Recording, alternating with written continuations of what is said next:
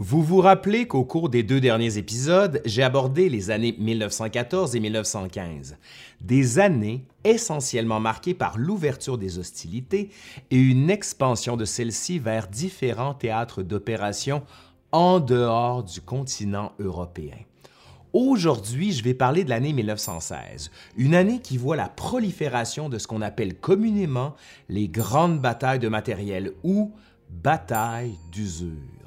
On est donc au tournant de 1915-1916, où on s'est laissé au dernier épisode. Comme d'habitude, désormais, les soldats ont fêté Noël dans les tranchées et une nouvelle année commence. D'emblée, un constat vient à l'esprit. La guerre est loin d'être terminée et la paix ne semble pas être une option envisageable à terme. Pourquoi? Eh bien, probablement parce que les belligérants, les alliés et les puissances centrales ont tous deux des motifs raisonnables de croire que la victoire est à portée de main. Est-ce vrai? Est-ce une illusion, une lubie? Pour répondre à la question, il importe d'examiner la situation stratégique sur tous les fronts. Allez, aujourd'hui, à l'Histoire nous le dira, le troisième épisode d'une série sur la Première Guerre mondiale avec l'année 1916.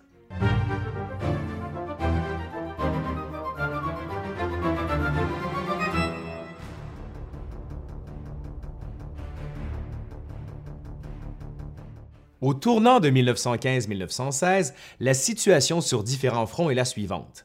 À l'ouest, les Allemands sont toujours aussi bien retranchés en Belgique et dans le nord de la France. À l'est, avec les alliés austro-hongrois, les Allemands contrôlent de vastes territoires, correspondant grosso modo à la Pologne, à une bonne partie de l'ouest de l'Ukraine qu'on appelle la Galicie. Ils ont alors libéré les territoires habsbourgeois occupés par les Russes les mois précédents. Dans les Alpes autrichiennes, les Italiens ont tenté à quelques reprises de faire reculer les Autrichiens par une série d'offensives dans la vallée des Sonzo, l'un des rares territoires sur ce front où il est raisonnablement possible d'attaquer, mais sans succès. Plus à l'est, vers les théâtres orientaux, une ligne de front s'est stabilisée en Grèce, à la frontière de la Macédoine. Contre l'Empire ottoman, les Alliés, après une campagne qui a duré plusieurs mois, ont évacué les Dardanelles sur la côte occidentale turque. Dans le Caucase, même scénario. Le front est stable avec le génocide arménien qui malheureusement se poursuit. Finalement, le long du canal de Suez, de même qu'en Mésopotamie, c'est stable également.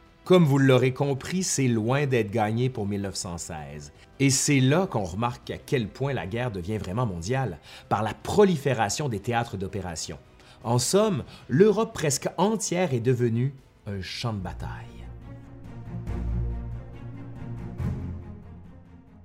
Si on observe de plus près la situation du côté des puissances centrales, il est évident qu'en ce début de 1916, et peut-être même avant, me direz-vous, c'est l'Allemagne qui dirige la coalition, ne serait-ce que par sa puissance militaire et ses capacités économiques et bien sûr logistiques. En ce sens, les puissances centrales sont bien servies par leurs lignes intérieures pour le transfert de troupes et de matériel. Elles n'ont pas à franchir des mers et elles sont dotées d'un excellent réseau ferroviaire. En face, chez les Alliés, la situation est plus problématique. Certes, les Alliés disposent de plus vastes ressources, dont au moins deux fois plus de soldats que leurs ennemis. Par contre, le ravitaillement et le transfert de troupes sont nettement plus compliqués si on considère les distances et les mers qui séparent les différents fronts.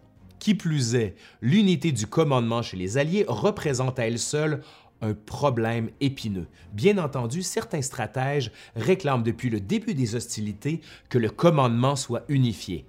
Or, si cette unité de commandement ne voit pas le jour pour des raisons politiques, il faut à tout le moins amener les partenaires de la coalition à s'entendre sur une coordination minimale des offensives. C'est dans ce contexte qu'on va convoquer une conférence en France en décembre 1915 dans la petite localité de Chantilly. Présidée par le général Joffre, le commandant en chef des armées françaises, la conférence de Chantilly amène les Alliés à s'entendre sur l'exécution d'offensives simultanées. En clair, il faut que tout le monde cogne en même temps sur l'ennemi. Donc, cette fameuse offensive générale va devoir se déclencher à l'été 1916, sur l'ensemble des fronts à l'ouest, à l'est, en Italie et en Macédoine. Et le signal de départ de cette série d'offensives est prévu sur le front ouest, à la jonction des armées françaises et britanniques dans la vallée de la Somme. Naturellement, êtes-vous capable de garder un secret? Sincèrement? Faut pas le dire trop fort, hein? Ne pas ébruiter le secret des délibérations de Chantilly. Ouais, faut faire attention. Mais toutefois, dans les faits, et à bien y penser, les Allemands se doutent fort bien qu'il va se passer quelque chose. Ben, c'est normal. L'Allemagne et ses alliés, malgré l'immense avantage de pouvoir manœuvrer sur des lignes intérieures, comme je viens de l'expliquer, se trouvent assiégés à l'échelle continentale. Vient alors la question suivante. Quelles options sont à la disposition du commandement allemand pour déjouer les plans alliés? Comment les Allemands peuvent-ils empêcher que Chantilly aille de l'avant? Eh bien, des options, mes chers amis, il n'y en a pas des masses. Vraiment pas. Il est clair que pour l'Allemagne, la France et la Grande-Bretagne constituent les ennemis les plus dangereux. De plus, l'occupation allemande à l'ouest fait en sorte que la France se trouve elle aussi assiégée. Quelle est la solution alors si l'on part du principe qu'effectivement la France est en état de siège? La solution consiste à lancer assez tôt dans l'année 1916 une offensive majeure sur le front ouest et plus particulièrement contre la France. Le temps joue contre l'Allemagne parce que l'Empire du Kaiser dispose de moins de ressources. Alors, un mot d'ordre, ne pas attendre l'offensive générale des Alliés et attaquer maintenant. Mais avant de parler des batailles, on réalise que les soldats, surtout ceux de l'infanterie, ne peuvent plus combattre comme en 1914-1915. Autrement dit, pour que les nouvelles offensives aient quelque chance de succès, il faut effectivement adapter les tactiques des soldats aux réalités de la guerre en 1916. On ne peut plus se battre à découvert et en rang serré comme auparavant.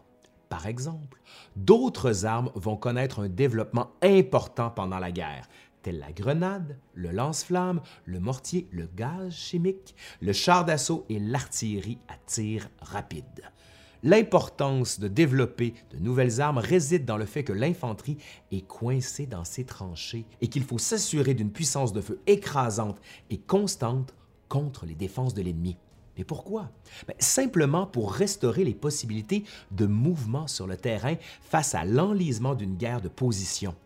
La science est ainsi mise au service de la guerre pour emporter la décision. Sur les mers, autres théâtres d'opérations dont il faut explorer le potentiel, des combats navals vont avoir lieu dans certaines parties du monde où les marines britanniques et allemandes s'affrontent. La guerre sur mer a surtout une importance économique. La principale préoccupation des Alliés est de garder ouvertes les voies maritimes. Pourquoi? Pour s'assurer d'un approvisionnement régulier en matières premières, pour le transport de matériel de guerre et pour le transport des troupes. À cet égard, dès le début du conflit, l'Angleterre pratique contre les côtes allemandes un blocus naval. En réponse, l'Allemagne déploie des sous-marins pour rompre le blocus britannique de ses côtes. Jusqu'au début de 1917, l'Allemagne va user avec parcimonie de la guerre sous-marine, notamment à cause de la mauvaise presse que son usage provoque. Et si l'on se transporte dans les airs, on remarque que la Première Guerre mondiale voit une première utilisation intensive de l'aviation à des fins militaires. L'aviation est initialement utilisée pour la reconnaissance des positions ennemies, pour aider l'artillerie au sol et ajuster son tir. Des ballons stationnaires sont aussi utilisés en grand nombre pour observer les positions ennemies. Et au moment où s'engagent les batailles de 1916, l'avion se perfectionne pour former des escadrilles de chasse, des escadrilles de bombardement et de lutte anti-sous-marine. Les avions peuvent par conséquent transporter des mitrailleuses et des bombes pour appuyer l'infanterie au sol. Bref, nous sommes en 1916 et chaque camp vient de décider que cette année va être la dernière de la guerre. Alors, il faut attaquer et y mettre le paquet. Mais avant de vous parler des grandes batailles de 1916, J'ouvre une parenthèse, une autre, ouais. Parce qu'il est important d'aller faire un tour directement dans les tranchées, le principal lieu où vivent et meurent les combattants, histoire de savoir de quoi on parle quand on parle de la guerre 14-18. Parce qu'il faut bien le dire, hein, l'image dominante de la Première Guerre mondiale est celle des tranchées qui s'étalent sur plusieurs centaines de kilomètres de longueur. Chaque camp va tenter d'assiéger l'autre en essayant souvent en vain de s'emparer du réseau de tranchées de l'adversaire. Cette situation est particulièrement frappante sur le front franco-belge qui demeure assez statique de l'automne 1914 jusqu'au printemps 1918. Et dès 1916, on peut remarquer que les réseaux de tranchées sont très sophistiqués. On ne parle plus de simples trous individuels pouvant à peine abriter un soldat, mais bien de galeries profondes et très bien aménagées. Par le fait même, plusieurs obstacles parsèment le paysage des tranchées. On pense notamment à leur profondeur, aux positions des mitrailleuses souvent localisées dans des abris bétonnés, aux fils de fer barbelés, aux chevaux de frise et aux positions de mortier, pour ne nommer que quelques obstacles que doivent affronter les soldats lors des grandes offensives. Cependant, il ne faut pas se laisser tromper par cette stabilité apparente du front. En effet, pour bon nombre de militaires, les tranchées ne sont pas une fin en soi. Elles constituent de bons abris pour les soldats, mais seulement pour des fins tactiques. Les tranchées sont appropriées pour y laisser un minimum d'hommes en garnison et permettre ainsi la libération d'une masse de combattants qui peuvent être déployés ailleurs. Dans cette optique, la vie au front peut prendre différentes formes et aussi varier grandement d'un secteur à l'autre. Mais sans aucun doute, cette nouvelle vie constitue quelque chose de tout à fait nouveau pour les hommes qui se sont engagés pour la durée du conflit. Que l'on soit dans un secteur calme ou agité du front, la mort accompagne souvent le soldat. Souvent, c'est le hasard qui va tuer un combattant, que celui-ci soit dans la tranchée ou dans un abri souterrain. Mais concrètement, Qu'est-ce que ça veut dire être au front? Eh bien, imaginez-vous que je sois votre officier, par exemple votre, commandant de peloton, et que vous êtes des recrues enthousiastes et fraîchement sortis des casernes d'entraînement. Eh bien, la première consigne que je vous donne est la suivante. Pouvez-vous, pour l'amour du ciel et parce que je veux que vous compreniez bien le topo, résister à la tentation de regarder au-dessus du parapet pour voir ce qui se passe? Si vous pointez vos têtes au-dessus de la tranchée pour voir si les soldats ennemis se trouvent bel et bien en face de vous, eh bien, vous allez avoir une réponse claire et assez rapide. Ai-je besoin de préciser que beaucoup trop d'hommes sont morts ainsi lors de leur première journée au front? Par ailleurs, vous allez devoir vous habituer à vivre avec la vermine et certaines bestioles, dont les rats. Ouais. Les rats vont vous faire la vie dure, même si vous utilisez une variété de moyens pour vous en débarrasser. En une année, un couple de rats peut engendrer environ 900 autres rats. Vous avez bien entendu, 900, imaginez-vous. Les rats sont une source de contamination qui dérange le sommeil. Outre ces bestioles, vous allez souffrir de la présence des poux. Ceux-ci provoquent des démangeaisons à s'en gratter jusqu'au sang. Même périodiquement lavés, vos uniformes contiennent dans leur tissu les œufs par lesquels se logent les poux et l'unique chaleur de vos corps suffit à les faire éclore. Les poux causent également la fièvre des tranchées qui consiste en l'inflammation des yeux, des jambes, de la peau, ainsi que des migraines. Et comme si ce n'était pas assez, ce qu'on appelle les pieds de tranchée vont aussi vous affecter. Comme son nom l'indique, le pied de tranchée consiste en une infection aiguë des pieds causée par le froid, l'humidité et les conditions insalubres dans les tranchées. Si vous ne portez pas une attention particulière aux soins de vos pieds, la conséquence peut être la gangrène, voire l'amputation du membre. Donc, vous êtes dans les tranchées, si bien qu'il y a encore deux, trois trucs que je dois vous dire. Premièrement, comme soldat, vous n'allez pas toujours combattre. En fait, la grande bataille est davantage l'exception que la règle de la vie au front. Ensuite, il est peu probable que vous fassiez la guerre constamment durant quatre ans. Autrement dit, je ne pense pas que vous allez vous taper toute la guerre. La grande majorité parmi vous va effectuer des séjours au front beaucoup moins longs que ce qu'on pourrait croire. Il est plus probable que vous fassiez tuer, blesser ou fait prisonnier bien avant ça. Ce qui m'amène donc à creuser un peu plus le sujet de cette fameuse vie au front. Normalement, un bataillon tel que le vôtre dispose d'un effectif théorique d'environ 1000 soldats et va faire un tour de service au front qui est divisé en trois étapes. D'abord, le bataillon va se trouver en première ligne, au contact direct de l'ennemi. Vous serez probablement à une distance moyenne de 400 mètres de celui-ci, mais selon les secteurs, il se peut que vous le voyez dans le blanc des yeux. Ensuite, le bataillon va être envoyé en ligne de support, la seconde ligne, puis un peu plus à l'arrière en réserve du front, la troisième ligne. Ensuite, le bataillon va être retiré du front pour quelques jours pour que vous puissiez vous reposer, vous laver, vous entraîner, reconstituer vos effectifs avant, bien sûr, de remonter en ligne pour reprendre le même cycle. Dans les faits, le cycle de la rotation du bataillon au front va être déterminé logiquement par les réalités de la situation immédiate. En somme, même au repos, le bataillon n'est jamais bien loin des lignes de tranchées et vous allez devoir quand même effectuer des tâches similaires comme si vous étiez au front. Par conséquent, vous êtes au front, dans les tranchées. Qu'allez-vous faire? Je vais vous dire ce qu'on va faire pendant cette journée qui dure 24 heures. D'abord, quand le soleil se lève, on va se lever et on va faire ce que les Anglais appellent le stand-to, c'est-à-dire qu'on va se positionner en état d'alerte. C'est la première étape de notre routine quotidienne dans la tranchée. Donc, une heure avant le lever du soleil, moi, comme officier commandant votre unité, je vais vous demander de mettre vos baïonnettes au canon et de vous positionner prudemment près du parapet de la tranchée pour surveiller n'importe quelle activité louche dans le No Man's Land. C'est une étape cruciale dans la journée parce qu'il faut se protéger d'un éventuel raid ennemi. Oui, je sais, vous allez finir par détester le stento, mais il va falloir s'y faire. Ensuite, une fois le stento terminé et lorsque le soleil est bien levé, je vais vous donner l'ordre de mettre fin à l'alerte. Je vais seulement désigner quelques soldats parmi vous pour rester au parapet, tandis que les autres vont vaquer à d'autres tâches. Les soldats qui ne sont pas au parapet vont retourner soit dans le fond de la tranchée ou dans les abris souterrains. Ceux parmi vous qui ne sont pas de garde au parapet doivent alors entretenir leur équipement, notamment les fusils. Ensuite, c'est le petit déjeuner qui constitue une sorte de trêve tacite entre les deux camps. On va éviter, par exemple, de tirer sur les corvées de soldats qui apportent la nourriture ou de se tirer dessus à l'heure des repas. C'est une sorte de règle non écrite.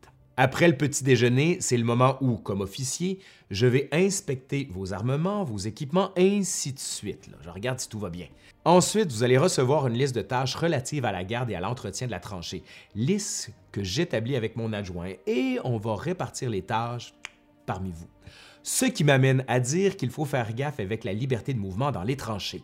Celle-ci est particulièrement restreinte pendant la journée à cause du trafic des soldats et du danger constant des tireurs ennemis embusqués. Mais une fois que chacun d'entre vous a terminé avec la tâche qui lui est assignée, vous pouvez alors vaquer à vos occupations plus personnelles, comme la lecture, la correspondance familiale, la préparation de ses repas ou même dormir quoique dans ce dernier cas, votre sommeil va être régulièrement perturbé par des canonnades et autres bruits propres à la guerre. Donc la journée avance et au coucher du soleil, je vais ordonner, et vous allez m'aimer, une autre séance de stanto, l'alerte, pour les mêmes raisons qu'au matin, parce que c'est surtout à la tombée de la nuit que la tranchée va grouiller d'activité. Par exemple, après le stanto, les corvées de ravitaillement vont profiter de la noirceur pour monter en ligne.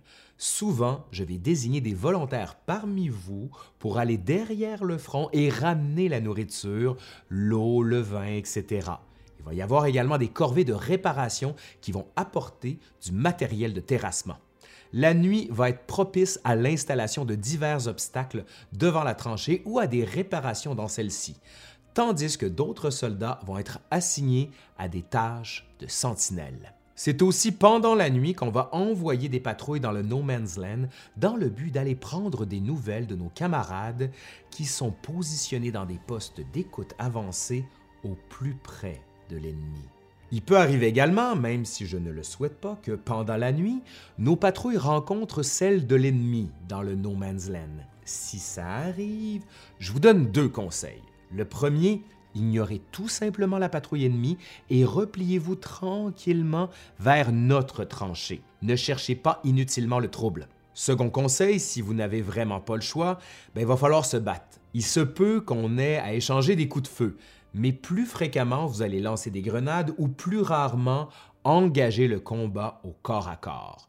Si c'est le cas, essayez de ramener un ou deux prisonniers, hein, ce sera déjà ça de prix. Le danger en cas de bataille entre patrouilles, c'est d'attirer le feu des canons et mitrailleuses ennemis vers sa position. Nos propres canons et mitrailleuses risquent aussi de répliquer. Et une fois que s'achève notre séjour au front, c'est aussi pendant la nuit que va s'opérer la relève du bataillon par un autre.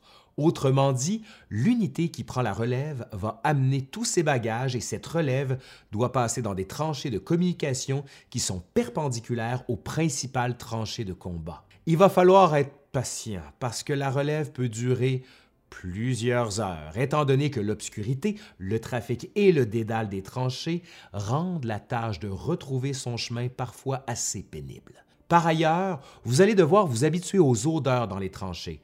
En fait, vous habituer à ce que je pourrais appeler le conflit des odeurs vous allez rapidement remarquer, et j'espère vous habituer, à l'épouvantable odeur des cadavres, surtout l'été après une bataille lorsqu'il y a des milliers de victimes dans le No Man's Land. Parallèlement, vous allez entendre les cris et les jurons des blessés abandonnés à leur sort. Ça aussi, ça risque de vous rendre la vie assez pénible. De plus, les latrines débordent régulièrement et l'absence de bain ou de douche et les odeurs qui les accompagnent ne vont certainement pas améliorer votre confort. Notez enfin l'odeur de la chaux qu'on répand pour enterrer certaines odeurs encore plus néfastes et pour diminuer les risques d'infection de toutes sortes. On ajoute à tout ça d'autres odeurs comme celles des gaz de combat, de la boue, du tabac et j'en passe. Tout ça vous donne vraiment le goût d'aller à la guerre? Eh bien, tant mieux, parce que je vais maintenant vous parler des batailles. Je reviens donc aux événements militaires de 1916, qui est une année qu'on peut diviser en deux périodes, soit celle des six premiers mois où les Allemands semblent avoir l'initiative, puis, à partir de l'été, une période où les Alliés vont lancer des offensives coordonnées. Il semble d'abord évident que de leur côté, les Alliés ne peuvent pas rester sur la défensive. Ils doivent absolument trouver une façon de rejeter les Allemands en dehors de la Belgique et de la France. Mais le problème auquel font face les généraux alliés est de taille, dans la mesure où ils fondent leur espoir sur l'infanterie pour apporter la victoire. Toutefois, on se rappelle que les batailles de 1914 et 1915 ont clairement démontré que face à un ennemi bien retranché, même l'assaut le plus agressif peut tourner au désastre. Même les généraux les plus obstinés comprennent ce principe, contrairement à un énoncé souvent véhiculé concernant l'entêtement, l'insensibilité, voire la stupidité de certains commandants de la guerre 14-18. En fait, les généraux comprennent rapidement l'importance du rôle de l'artillerie, selon le principe progressivement admis disant que l'artillerie attaque, l'infanterie occupe. C'est du moins la sorte de mantra avec laquelle les généraux entament la campagne de 1916. Théoriquement, il n'est pas faux de croire qu'une habile préparation d'artillerie puisse ouvrir des brèches dans le front ennemi, ce qui va permettre logiquement à l'infanterie et à la cavalerie d'exploiter ces percées et d'avancer en terrain ouvert. En théorie aussi, il est pertinent de modifier les tactiques d'assaut. Par exemple, on entraîne les soldats à attaquer non plus en vagues serrées, mais en petits groupes de combat plus dispersés. L'idée est de faire progresser ces petits groupes par bond, de doter l'armement spécialisé et leur confier des objectifs à la mesure de leurs moyens. L'année 1916 constitue à cet égard un changement de cap important dans la manière dont les soldats combattent. Il s'agit d'une adaptation constante aux nouvelles réalités de la guerre, une évolution qui va être perceptible jusqu'en 1918. Mais dans la pratique, la première difficulté rencontrée par les généraux, qui préparent les batailles, faut-il le rappeler, est de surmonter les problèmes relatifs à l'approvisionnement en quantité suffisante d'obus et d'artillerie de qualité. Quand je dis de qualité, ça signifie des obus qui, premièrement, ne pètent pas au visage des artilleurs, puis, deuxièmement, qui explosent lorsqu'ils atterrissent dans les positions ennemies. Ensuite, il faut trouver des manières de mieux coordonner le travail de l'infanterie et celui de l'artillerie, un problème qui s'avère insurmontable en apparence. Les batailles sanglantes et infructueuses menées par l'armée française en Artois et en Champagne en 1915 ont démontré sans équivoque que l'avance de l'infanterie est souvent paralysée par une artillerie qui ne sait plus où ni quand tirer, sans parler des obus défectueux. Les prochains assauts vont nécessiter davantage de préparation et de ressources pour obtenir une quelconque percée ou l'usure de l'ennemi à terme. C'est dans cette optique que, par exemple, les Alliés préparent leur nouvelle offensive pour 1916.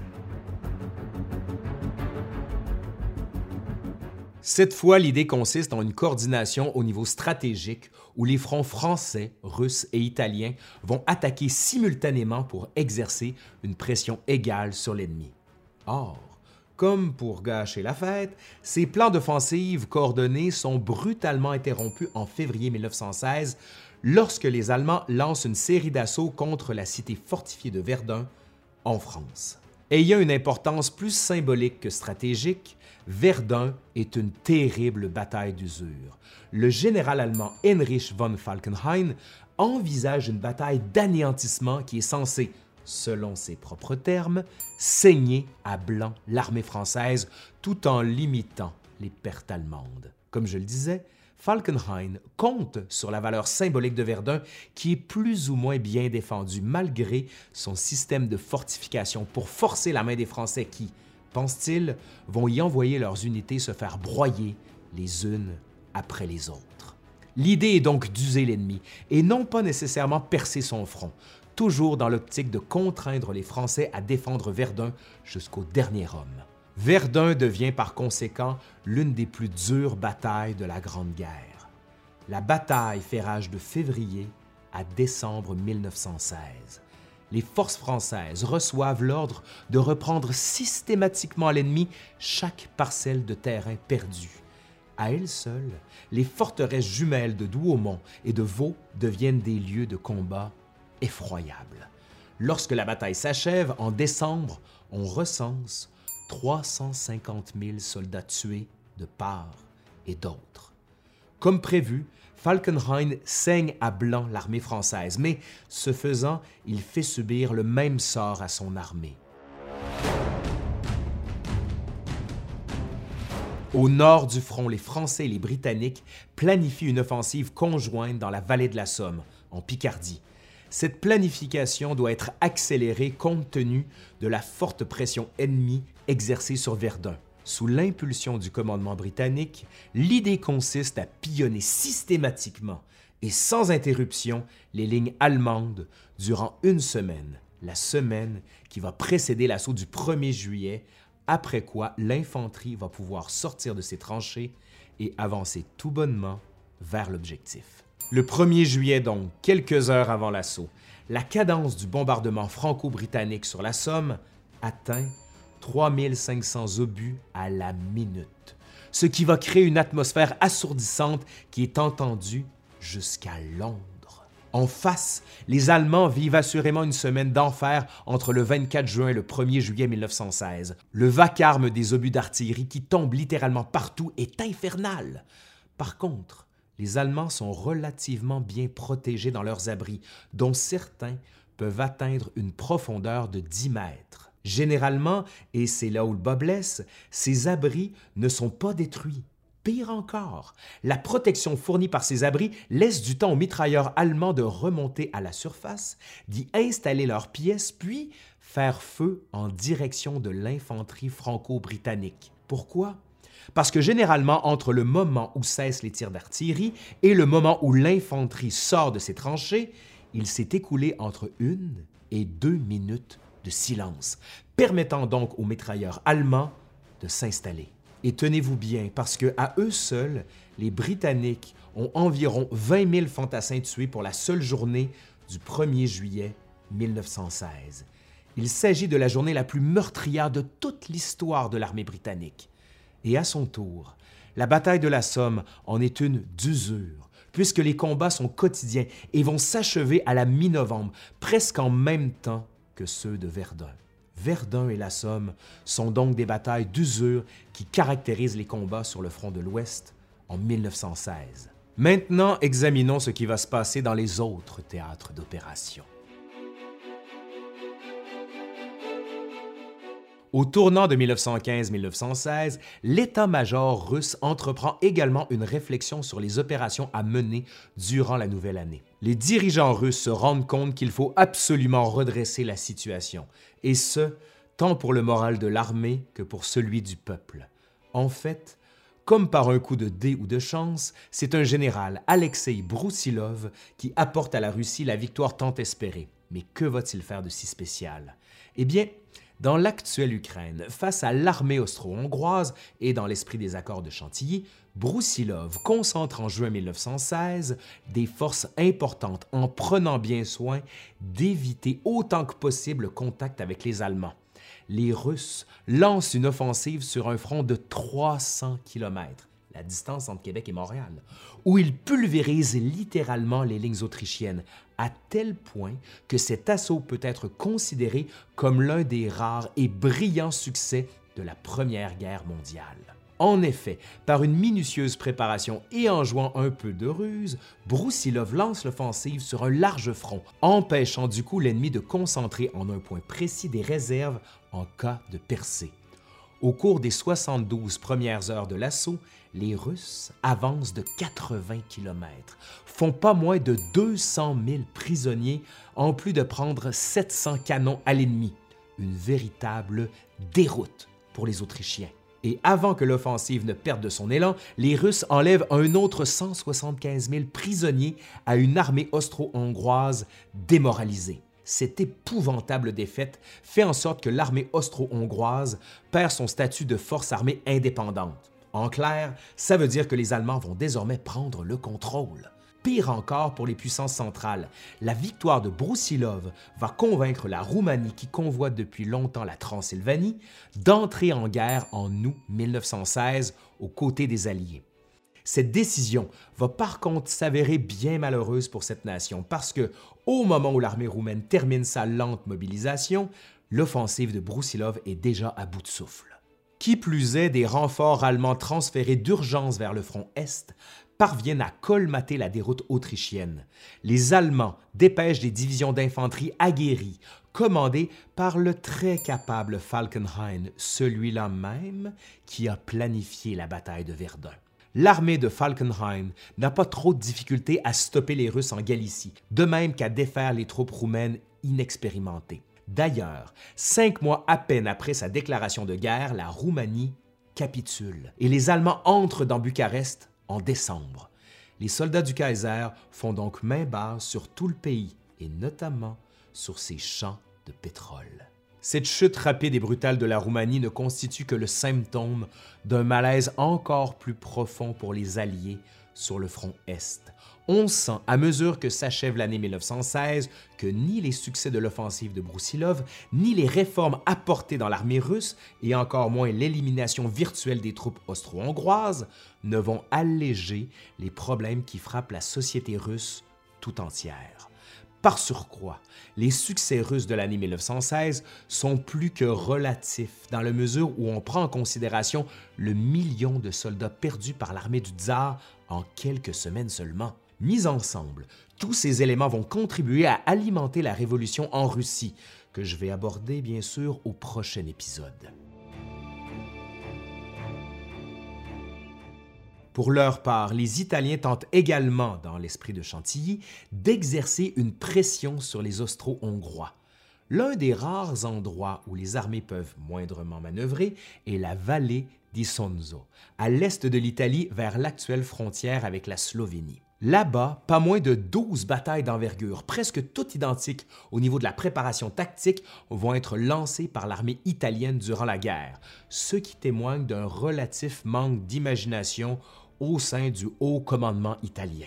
Mais notons qu'en face côté autrichien, l'imagination n'est pas plus florissante tant les difficultés du terrain paralysent les manœuvres. Ces combats d'une grande violence n'aboutissent à aucune percée décisive. Les Alliés peuvent néanmoins se consoler à l'idée que l'armée italienne parvient à attirer sur son front un grand nombre de divisions autrichiennes des fronts Est et de Macédoine.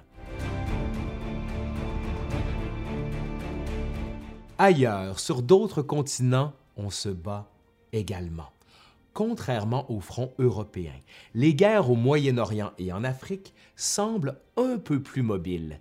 Ces fronts évoluent de manière quasi autonome vu les distances par rapport au continent européen et en considérant le peu de ressources que leur accordent les métropoles. Par exemple, le front africain.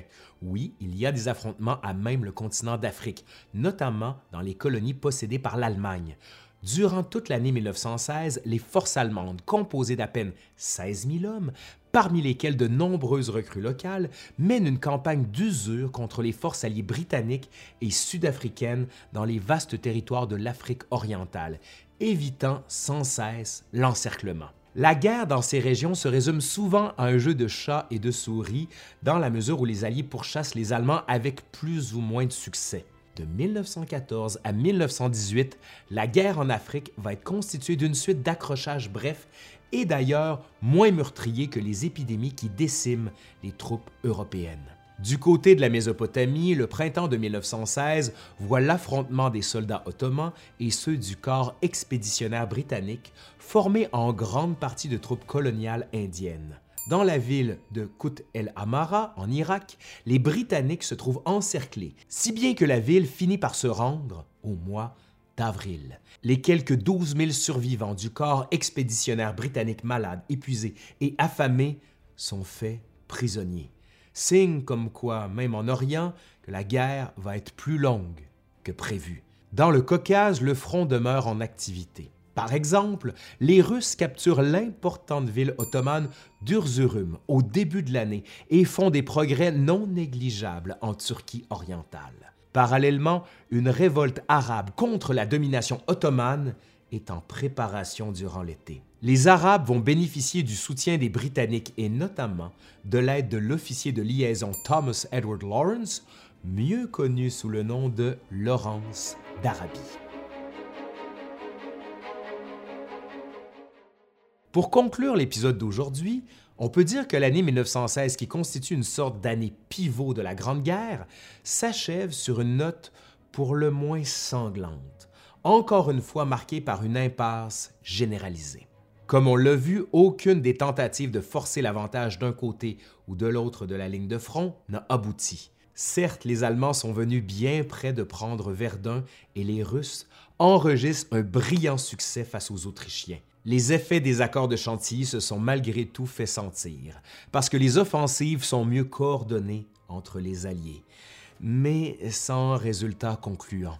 La guerre dure maintenant depuis plus de deux ans. L'Europe et ses colonies y sont littéralement enfoncées. Les batailles sont longues et terribles.